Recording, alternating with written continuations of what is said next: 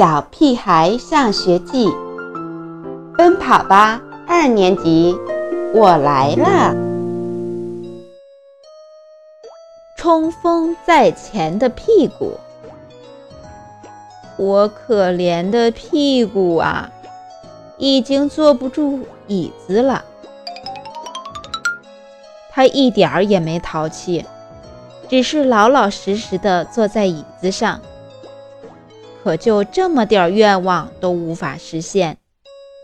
现在，椅子是屁股的第二号敌人，他只能选择离椅子远远的。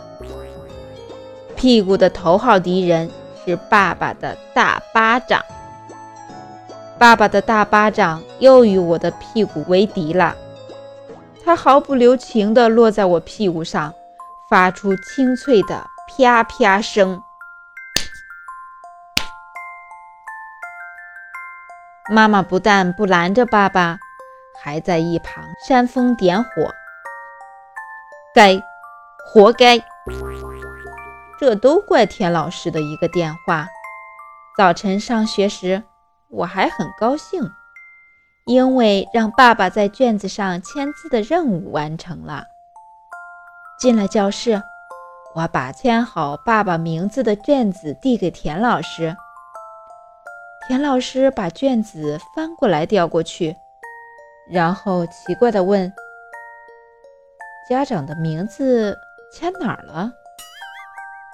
我也把卷子翻过来调过去的查看一遍，包括每个不起眼的地方，可就是找不到爸爸的名字，怎么回事？爸爸明明签字了，为什么卷子上没有他的名字呢？难道爸爸的名字生了翅膀飞走了？还是爸爸的名字长了腿逃跑了？或者我递给爸爸的笔是隐形笔？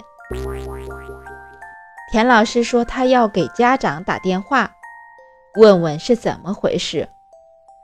我瞬间打了个冷战，知道灾难要来临了。果不其然，晚上我回到家时，爸爸板着脸，像钢铁侠，说：“到底怎么回事？”我……嗯，我只想让你签字。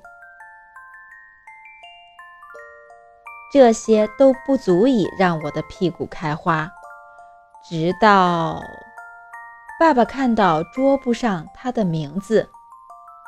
天哪，为什么会这样？就差一厘米的距离呀！只要爸爸的手向上移动一厘米，他的名字就会签在卷子上。可是，只差一厘米。至此，我的阴谋彻底败露了。我亲爱的屁股，真是对不起啊！每次我犯了错，你都会第一个冲上去。可是，打的是你，疼的是我。